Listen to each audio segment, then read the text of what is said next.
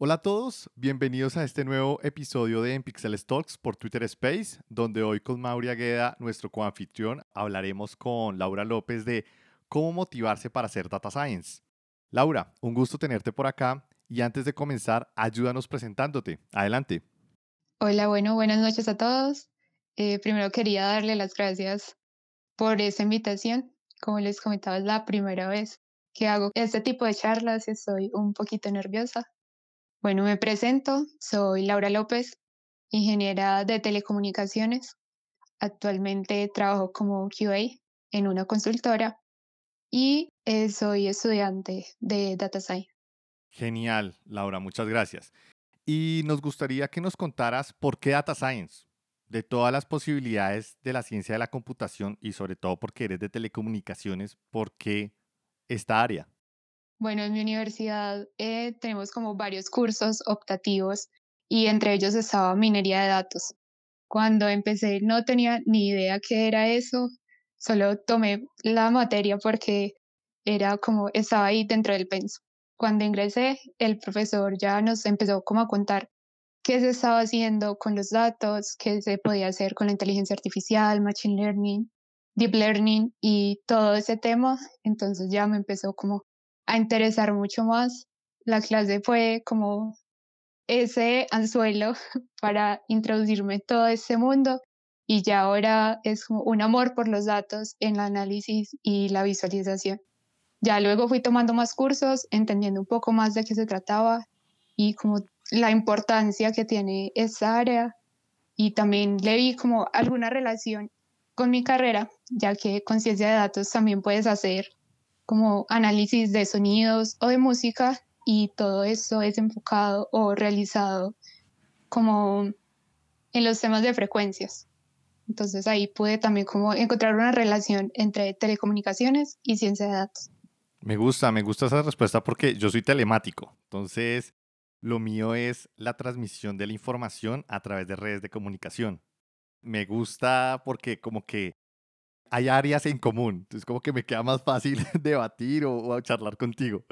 Listo, pero bueno, ahora sí entrando en materia, muchas veces comenzar un nuevo reto o especialidad requiere de mucho valor porque se va a requerir de esfuerzo y tiempo. Y mi pregunta es, ¿cómo logras pasar de querer hacer a realmente hacerlo? ¿Sí? Porque me imagino que tomaste esa materia, pero quedarte o empezar tuvo que haber sido todo un reto, porque no son conceptos tan simples de comprender, son un poco más abstractos. ¿Cómo haces para pasar de querer hacer a realmente empezar a ejecutar? Sí, como lo mencionas desde el inicio, como empiezas a averiguar un poco más del tema, a profundizar, y son muchos conceptos, hay muchas cosas y todo esto toma tiempo. Entonces, ya es como mirar y buscar esa parte que más te guste y de verdad como decidir si sí es lo que quieres hacer o no ya después como de que encuentres esa pasión por lo que quieres hacer y si esto es lo tuyo, empezar a buscar información en comunidades, en internet, en las páginas donde hay, por ejemplo, en blogs como en Medium y en todas las plataformas, empezar a hablar con gente que ya esté en este tema y que te pueda como guiar para empezar ya como a estudiar en forma. Y luego hay algo en lo particular que me genera curiosidad y es que, bueno, más que curiosidad, entiendo o me imagino hasta cierto punto en la situación en la que estás porque comentas que actualmente desempeñas el, rol de, de ¿no? Entonces, el poder salir de, esa zona de confort de decir, ah, sí, trabajo como QA engineer, pero quiero enfocarme más en temas de data science, es complicado, ¿no? Porque, digamos, de 9 a 5 te enfocas en QA y después si el tiempo lo permite, si la situación lo permite, si hay energía, enfocarse, ¿no? A, estar aprendiendo. Y es ahí donde es complicado hacer ese, ese, ese cambio de mentalidad y decir, voy a dedicar mis, mis tardes o mis noches a, a estudiar en lugar de ponerme a ver alguna serie o algo, ¿no? Entonces, ¿qué ha sido lo más difícil para iniciar? Porque si bien dices, hay artículos en Medium, hay artículos o hay información por donde tú le busques, ¿no? Mientras busques vas a encontrar muchísima información y te puede abrumar, pero ¿qué ha sido más difícil de empezar en esa área? ¿Ha sido el poderte organizar, dado que desempeñas actualmente un rol que no está completamente enfocado en el área? ¿El poder depurar esa información? ¿Cuál ha sido o cuáles son esos retos con los que te has encontrado? Sí, bueno, yo entré como QA cuando inicié las prácticas. Entré a un proyecto de telecomunicaciones y en ese momento me asignaron pues como ese rol de hacer pruebas de integración manuales. Ya como después de todo lo que había visto en la universidad y que sentí que me quería enfocar por el área de ciencia de datos, el mayor obstáculo fue saber distribuir el tiempo. Fue algo difícil porque, como lo mencionas, uno está como de 8 a 5 en el trabajo y no se puede dedicar a otras cosas. Y también dedicarle tiempo a la familia, los amigos, uno mismo. Entonces la clave es como saber distribuir bien tu tiempo. Y aunque no cumplas como ciertos horarios o así como de 5 a 6 voy a hacer esto, como todo tan estricto, sí es importante como tener metas de cada día de hoy voy a estudiar este tema, luego voy a estudiar otro, y así como irse organizando. Tener un plan de estudios o un plan de todo lo que quieras hacer y ya con eso como empezar y empezar a estudiar. Es muy difícil porque a veces como que el tiempo no te da o te sientes frustrado porque eh, te quedaste o te demoraste más de lo que habías planeado, pero sí es muy importante tener como esa organización. Y sabes, digo, dando un poco más de, o, ampliando un poco más el, el ejemplo o, o, la situación en la, en la que estás, me ha tocado que han habido personas que se han acercado a mí, que me, me cuentan, ¿no? Lo, por lo que están pasando en la parte profesional. Y justo hay una, hay una persona que conocí hace dos años que, tiene, que, que, estaba por una situación similar en la que le asignaron, en este caso no era de QA, pero era de software, eh, como software engineer, pero realmente lo que ella le gustaba era todo el tema de networking, eh, de redes, enrutamiento del lado de los routers y toda, toda esta parte, ¿no? Y ella me decía que terminaba el día, terminaba cansada, ya no quería hacer nada, pero como que le quedaba la cosquilla de que quería aprender la parte de redes. Y siempre se acercaba a decirme, oye, ¿qué me recomiendas? Este, ¿Dónde puedo aprender? Y demás y le daba como que los, la sugerencia, ¿no? De, de, los recursos y al final después le preguntaba en un mes, ¿cómo, cómo vas? ¿Qué tal, qué tal este, has, has, avanzado? Y ya me decía, no, no he podido avanzar por temas, por problemas familiares, por X o Y razón, no podía.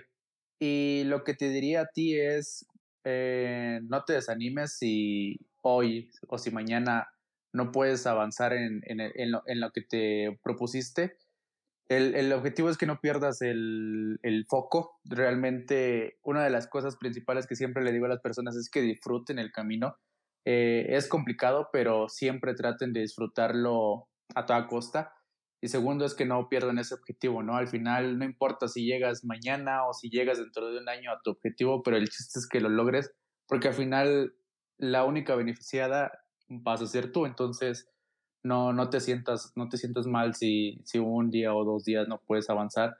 Es normal, todos somos humanos y nos cansamos. Por ejemplo, la semana pasada yo estaba ya cansadísimo el viernes y, y ya fue que terminamos eh, eh, uno de estos live. Estuve haciendo un par de cosas y listo, se, se, terminó, ¿no? Ya, ya estaba yo cansadísimo y eso que tenía otras cosas que hacer, pero dije, bueno, ni modo, mañana lo hago.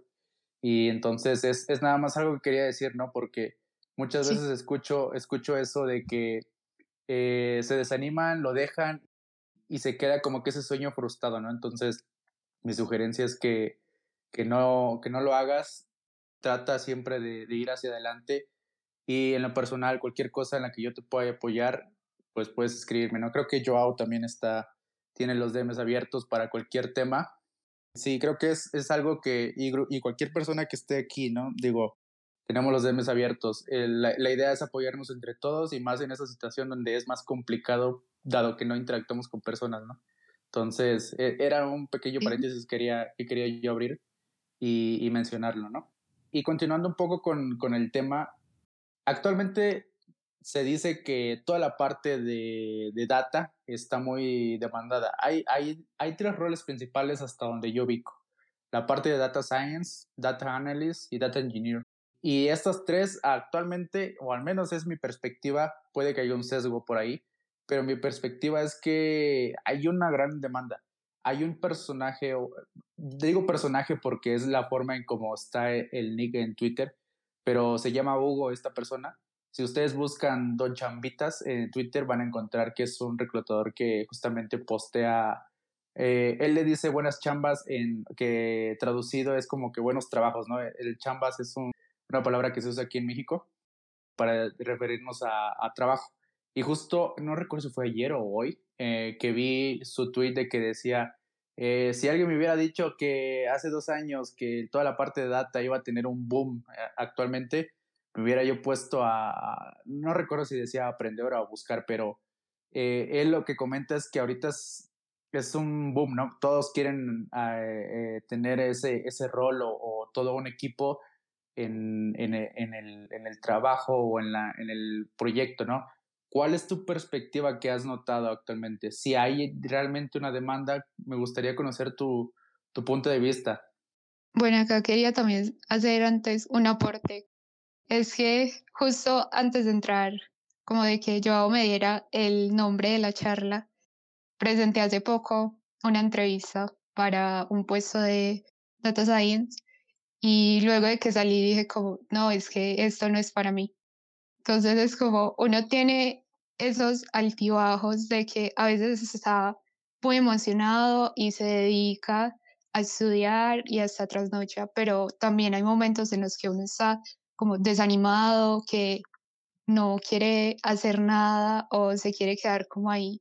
Y creo que es válido como tener esos dos sentimientos, de uno estar súper motivado y estar enfocado en lo que quiere y que a veces también uno como que se puede desanimar porque las cosas no están saliendo como uno piensa, pero sin embargo la invitación es como que sin importar esos obstáculos que tengas, si es algo que te apasiona, sigue adelante, que en algún momento se va a presentar una oportunidad y va a ser como la oportunidad para ti y donde vas a poder desarrollar todo el potencial que tienes y aprender un montón porque, como lo mencionas, es un campo muy amplio y hay muchas cosas para aprender. Sí, tienes toda la razón. ¿Sabes algo que yo siempre he querido? Que hubieran cabinas de gritos, como que uno de, desahogarse, porque uno quiere es como gritar y mandar a la todo, ¿sí? deberían existir, no sé, o, es que en la casa si uno lo hace, los vecinos ya lo ven raro. Yo lo he hecho, pero pues ya uno lo ven como que te manqué, se la pasa gritando las noches ahí, huevonas. Entonces debería existir como un lugar seguro para, para poder desahogarse, porque la verdad, el área de la, de las ciencias de la computación, todas sus áreas son muy bacanas, pero siempre hay altibajos y los bajos son muy bajos, o sea, realmente uno lo puede afectar, realmente, el estar desmotivado. Sí, eso es cierto uno tiene como también un error que siempre cometemos es que aunque estemos iniciando, nos comparamos con otras personas. No es una buena práctica, cada uno ha vivido como su proceso y como una frase que he escuchado mucho es como con la única persona con la que te debes comparar es contigo mismo. Si hace una semana no sabías eh, SQL, pero ahora sí sabes un poquito o al menos cómo hacer un select básico, ya eso es un avance y seguro dentro de dos meses vas a saber mucho más. Entonces, eso es como en lo que uno se debe enfocar, no compararse con los demás. Es muy fácil decirlo, ¿no? Digo, lo escuchas por todos lados, pero realmente aplicarlo es lo que cuesta, pero es cierto, es cierto, uno no, no tiene, es, es complicado, digo, hasta a mí en ocasiones me pasa de que estoy con esa mentalidad, no, solo enfócate tú, solo lo que has avanzado, pero hay ocasiones donde y pasa mucho en Twitter, ¿no? Porque ves cómo publican y publican y publican, pero al menos, digo, comparte este tip, quizás le sirva a alguien. Al menos lo que a mí me pasa o lo que cuando veo que alguien publica, ah, este, eh, acabo de conseguir un empleo o logré esto, logré lo otro.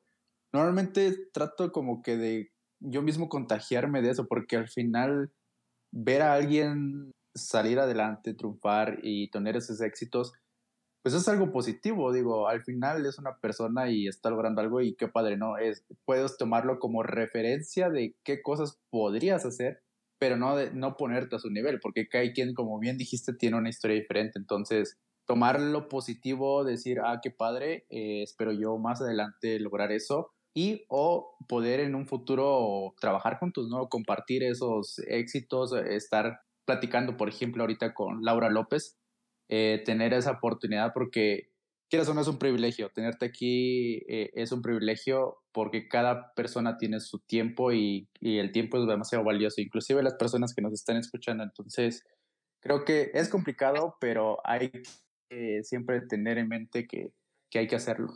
Además es bueno conocer la historia de las personas, porque no sé si ustedes conocen un, un tuitero que se llama Brad Traversi.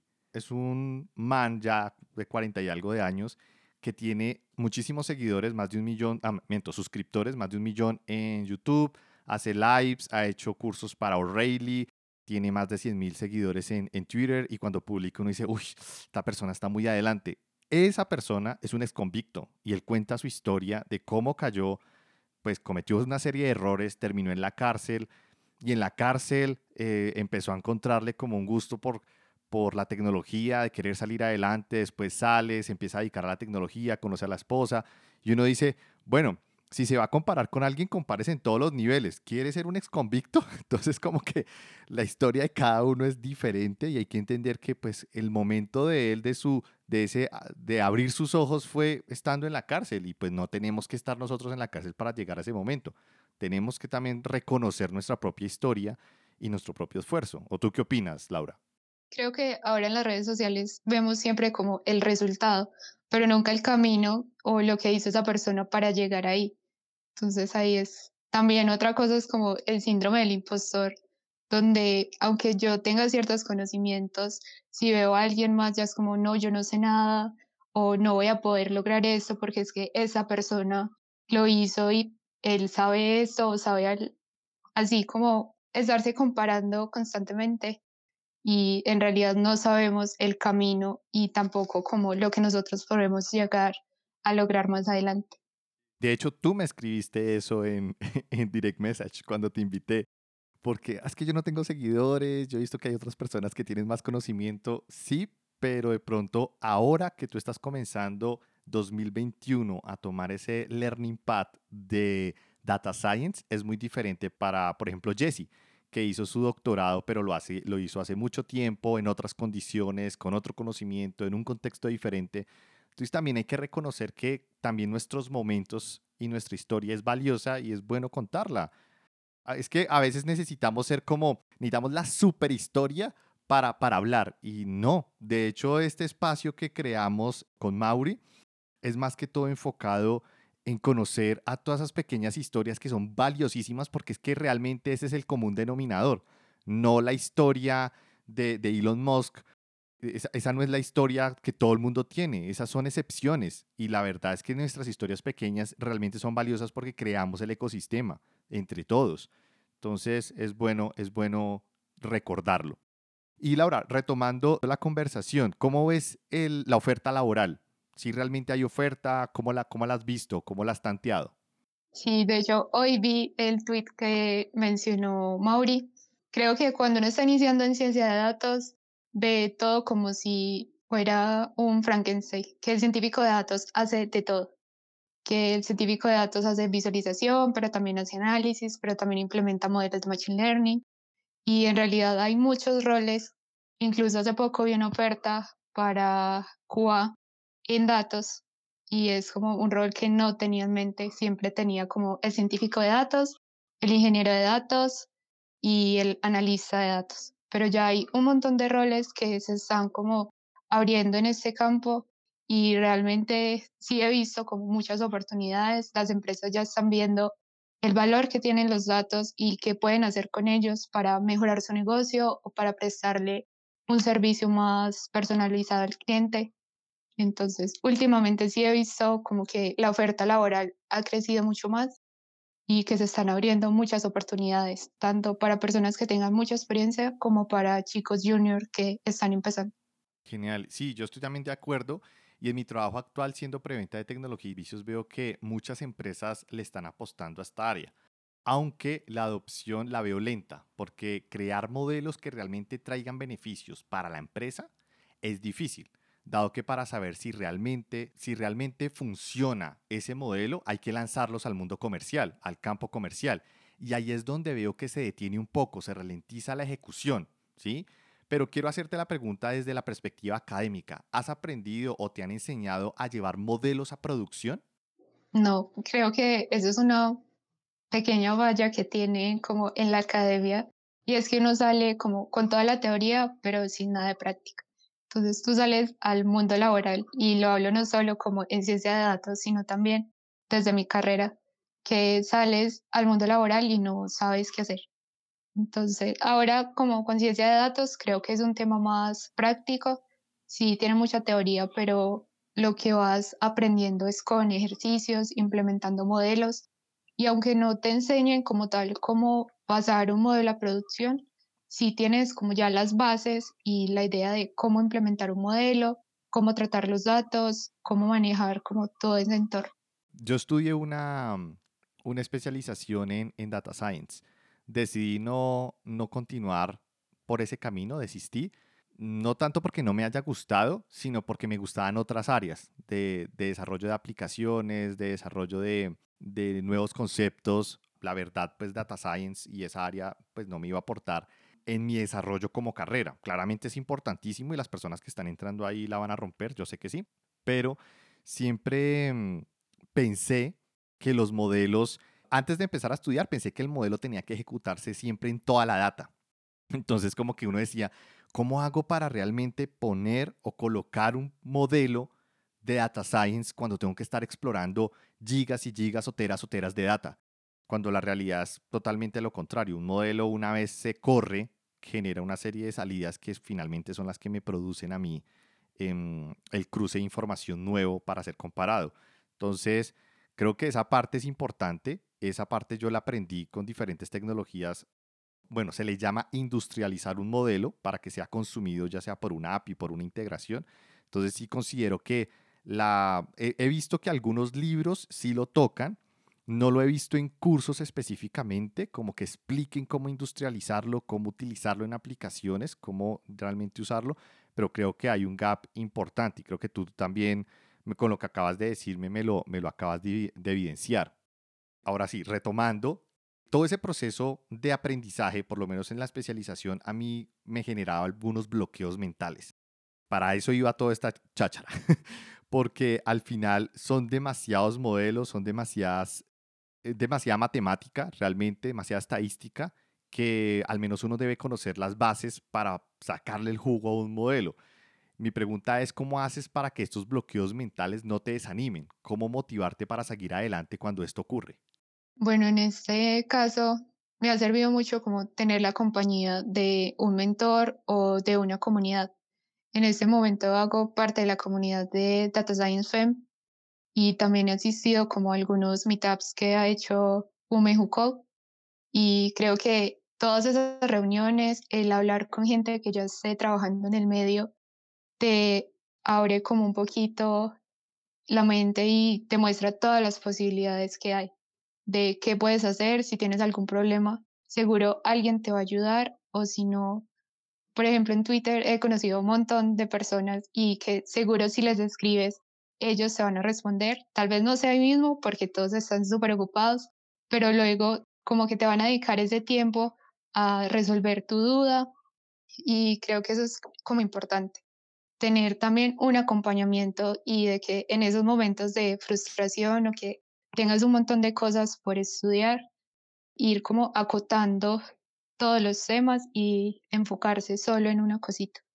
Y justo creo que tocas el punto importante, ¿no? Tener ese, esa comunidad que te, que te apoye y que inclusive que te resuelva dudas, ¿no? Porque en ocasiones pasa de que, digo, a mí me pasaba hace tiempo que a veces no me salía algo, me frustraba y como no tenía con quién acudir, ya me desanimaba y decía, justo el, el, la frase que comentaste al, al, inicio, tal vez no es para mí, eh, en fin, ¿no? O sea, empiezas a, a generar ideas y preguntas en tu cabeza que al final uno mismo se sabotea, ¿no? Entonces, creo que sí, creo que sí es importante. Bueno, estupendo. Sabes, antes de pasar a la siguiente sección, me gustaría saber o conocer tips algunos tips de contenido o de material de estudio que le pudieras compartir a las personas que están empezando o que ya empezaron en el mundo de Data Science. Uno que recomiendo mucho y ustedes hace poquito la tuvieron como invitada es Jessie Days. Ella realizó un pack de carrera para los que están iniciando en Data Science y tiene como toda la información de contenido que es gratuito y está en inglés y en español para los que quieran como empezar a mirar. Están desde temas básicos de estadística hasta ya como temas muy avanzados de machine learning, deep learning. También tienen análisis de datos, visualización. Entonces, ese es súper recomendado. También hay muchos cursos, como los cursos que tiene Platzi, tiene la escuela de Data Science. También hay cursos muy buenos en Udemy y Coursera. En este momento estoy haciendo uno en DataCamp, que es para Data Science con Python y súper recomendado. Es un curso muy completo, te da como muchas herramientas para aprender a programar en Python y aplicar todos esos conocimientos de programación en ciencia de datos. Yo daría un aporte, creo que hay un, los, los degree de Google, los nuevos, creo que hay cinco, es IT Support, UX Design, hay Project Management, em, hay uno de Android, si no estoy mal, Android Development, y hay uno específicamente de Data Analytics. De pronto no es Data Science, pero también es un buen, un buen learning path por parte de Google. Entonces también ahí, no lo he hecho, pero, pero lo que he visto que tiene a nivel de estudio me parece muy completo, ¿vale? Entonces también ahí mi aporte. Y también quería recomendar como herramienta esa Kaggle, que tiene también cursos cortos de librerías, de lenguajes de programación y así herramientas enfocadas en ciencia de datos y es como nuestra red social para que vayamos compartiendo ideas, conceptos, eh, que trabajemos en proyectos. Hay una parte en Kaggle donde colocan como competencias, algunas son solo para aprender y otras que incluso puedes llegar a participar para ganar algo eh, que haya publicado una empresa y también te dan como dinero por eso si eres uno de los ganadores. Y es en algo que vas a aprender mucho, porque va a ser una parte, una parte práctica y también vas a tener como el apoyo de la comunidad y de todos los trabajos que ellos están haciendo. Bueno, tenemos un request. Voy a subir a Nata. Nata, ¿nos escuchas? Hola, buenas noches, ¿cómo va? Sí, sí, te escuchamos. Bueno, eh, tenía una pregunta. Primero que nada, muchísimas gracias por el espacio. Eh, me parece súper importante. Bueno, yo soy de Argentina. Eh, les comento un poquito que yo soy desarrolladora de software, pero me estoy metiendo en el tema de, datos. primero que nada, bueno, excelente, me parece excelente que esté Laura acá contándonos la experiencia que ella tiene como, como estudiante, digamos, y además que visibilizar estas comunidades de mujeres que se están metiendo en, en el tema de datos me parece súper importante también porque somos pocas y de a poquito estamos empoderando el, el poder femenino. Y tengo una pregunta en particular. Eh, bueno, como les comentaba, yo estoy comenzando, estoy siguiendo el, el, el pad que estuvo compartiendo Jessie. Así que un poquito avanzada ya estoy, pero hay algo que no me queda claro del área y son eh, las... Sería, ¿Cuáles serían las eh, los tipos de trabajo dentro de Data Science. Por ahí no me queda bien en claro que, cuál es la diferencia entre un analista, un ingeniero, qué tipo de, de, trabajos hay, ¿no? Y nada, me gustaría por ahí que me, que me expliquen en lo posible y si se puede un poquito sobre esa parte, cuáles son las diferencias y qué tipo de trabajos hay. Bueno, Natas, muchas gracias por tu pregunta. Bueno, aquí voy a mencionar como tres de los principales roles. El científico de datos es el encargado de analizar e interpretar datos complejos y de gran tamaño. Eh, con ello se toman decisiones de una organización a futuro basadas en los datos que ya tenemos. Ellos son los encargados de recopilar los datos, procesarlos, eh, implementar modelos, sea de Machine Learning o Deep Learning, e interpretar los resultados para encontrar soluciones enfocadas como en lo del negocio. Hay muchas herramientas que manejan, como Python, eh, bases de datos relacionales y no relacionales, eh, también visualización y herramientas para implementación de modelos. También está el ingeniero de datos, es conocido también como un arquitecto de datos, y ese se encarga de diseñar, desarrollar, monitorear y mantener como el funcionamiento de la arquitectura que se necesita para almacenar los datos, realizar el análisis y posteriormente hacer la implementación de los modelos para pasarlos como en los diferentes ambientes que se tienen. También está el analista de datos, que ese es un rol importante y que es más enfocado en la interpretación de los datos, como desde tomar los datos, mirar y hacer la limpieza de los datos y, e interpretar y conocer la información que tenemos. Estos son responsables de tomar como las decisiones, pero más enfocadas en la organización y como en temas actuales. Ya los informes que se van generando van dirigidos al cliente o de uso interno en la empresa. Y también usan como muchas herramientas como procesos de ETL, que es extracción, transformación y carga de datos, eh, muchas partes de analítica, inteligencia de negocios y visualización. Entonces ya depende como de lo que te quieras enfocar. Si te quieres enfocar en visualización, el analista de datos sería como un buen rol. Si te interesa más como toda esa parte de infraestructura, de ir y diseñar eh, como las conexiones entre los diferentes sistemas, te puede servir eh, ingeniero de datos y ya como científico de datos, eh, si quieres como empezar a implementar modelos. La verdad que excelente la, la respuesta, muchísimas gracias, bastante detallado. Eh, a mí personalmente creo que me quedo con analista, me, me, gustó mucho la explicación. El analista de datos es un rol muy bueno para iniciar porque te abre como el camino para poder entender los datos, saber qué está pasando con ellos y ya después como poder contar esa historia con los datos. Dentro de los recursos hay uno también que eh, es bueno. De hecho, esta plataforma la hasta donde tenía entendido, digo, en sus inicios, era, fue expuesta por Harvard, eh, se llama EDX, y tiene varios programas por parte de Harvard, por parte de IBM. No recuerdo si tienen de Microsoft, pero al menos recuerdo que de IBM y de Harvard tenían como que todo un programa para la parte de Data Science y de Data Analysis. Entonces, igual, si tienen oportunidad, pueden darle un vistazo. Probablemente encuentren algo algo útil por ahí. Quiero que pasemos al siguiente, a la siguiente sección para irte conociendo un poco más, ya no tanto como, como en el tema de data science, ¿no? sino como persona. Entonces, es una, una sección que hemos venido implementando o trabajando aquí en, en, estos lives. Em, de, desde ayer cambiamos un poco la dinámica para ver qué tal eh, funcionaba. Entonces, básicamente te explico. Va, te voy a hacer algunas preguntas eh, y tú me das la respuesta, ¿no? Ya sea A o B, por ejemplo, te puedo decir, eh, ¿qué prefieres, A o B? Y me dices B. Y después así, ¿no? Con cada una de ellas. Y el objetivo es que al final nos platiques un poco por qué elegiste A o por qué elegiste B y conocer un poco más de, de ti, ¿no? Entonces, ¿qué te parece?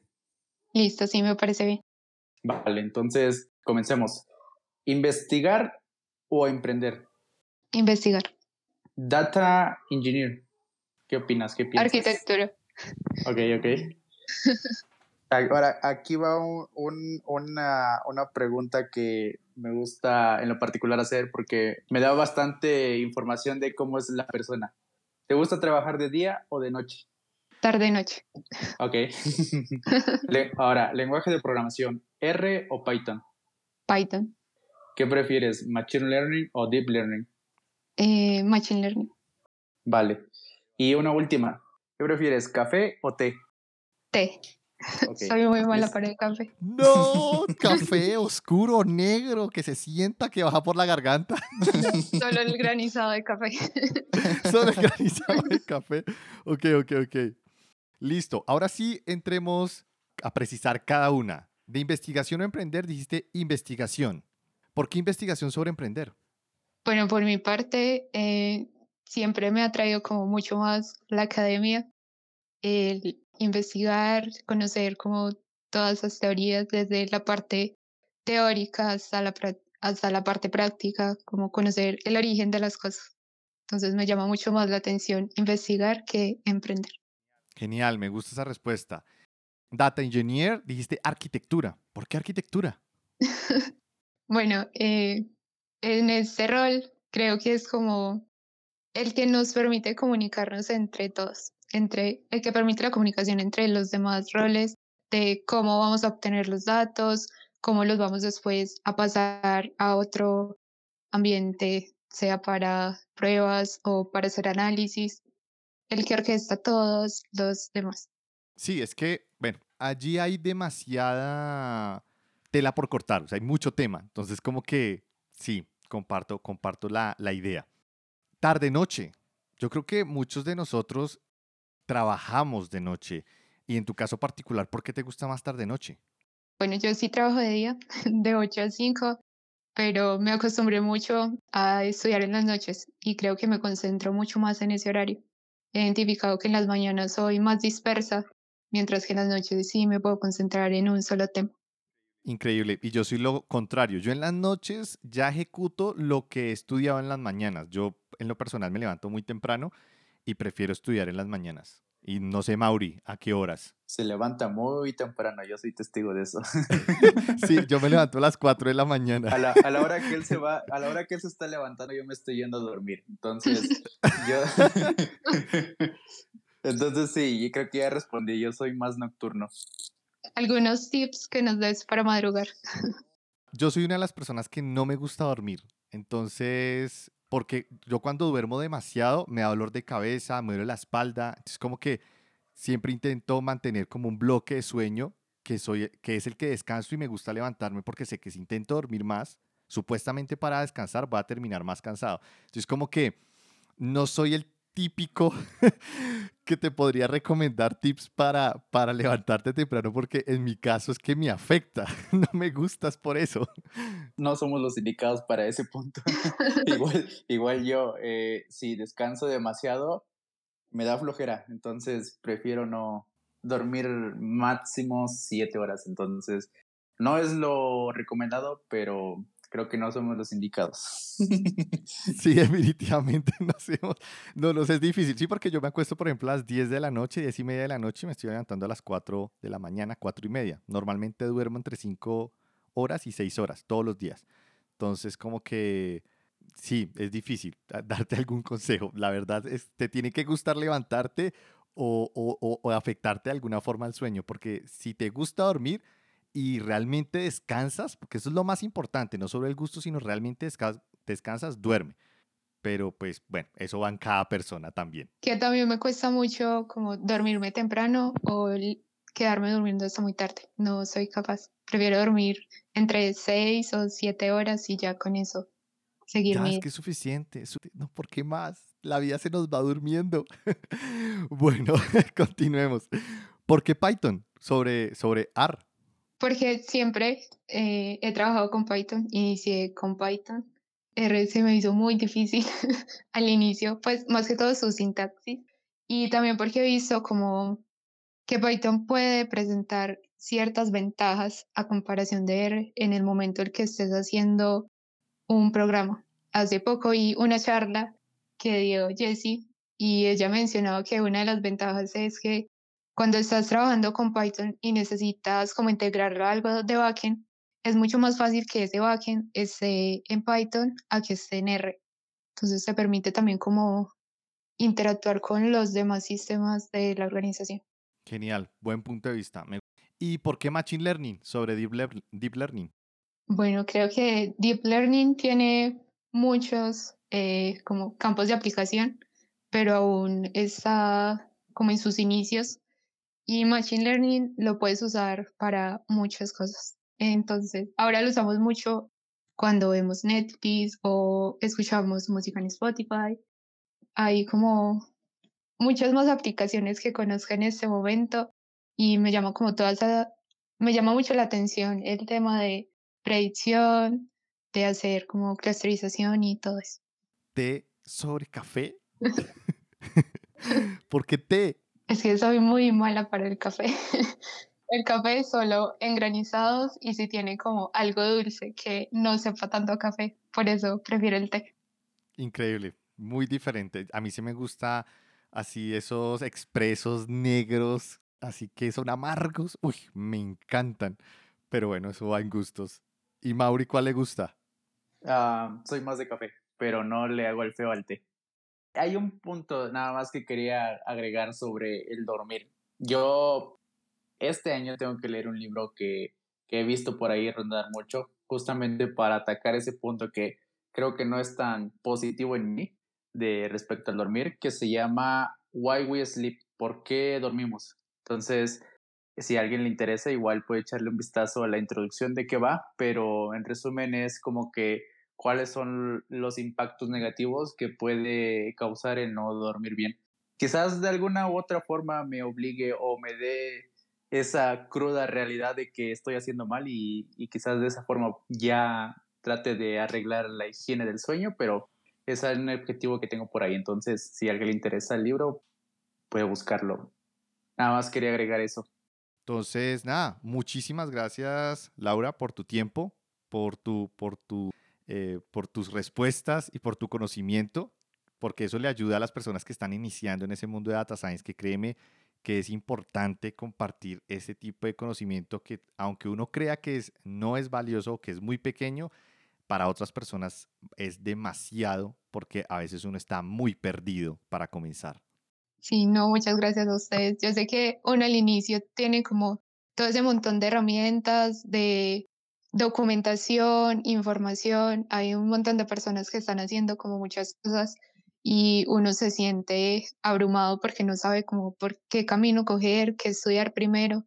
Entonces, la invitación es que si están empezando, como que se animen a preguntar, que se animen a investigar, que se enfoquen como en un tema a la vez, que no traten de tomar todo, porque al final uno no puede con tantas cosas, y también que se unan a las comunidades porque es una ayuda muy grande. Vale, genial, Laura. Mauri, muchísimas gracias. Gracias a ambos y a todos los que nos acompañaron el día de hoy. Excelente noche.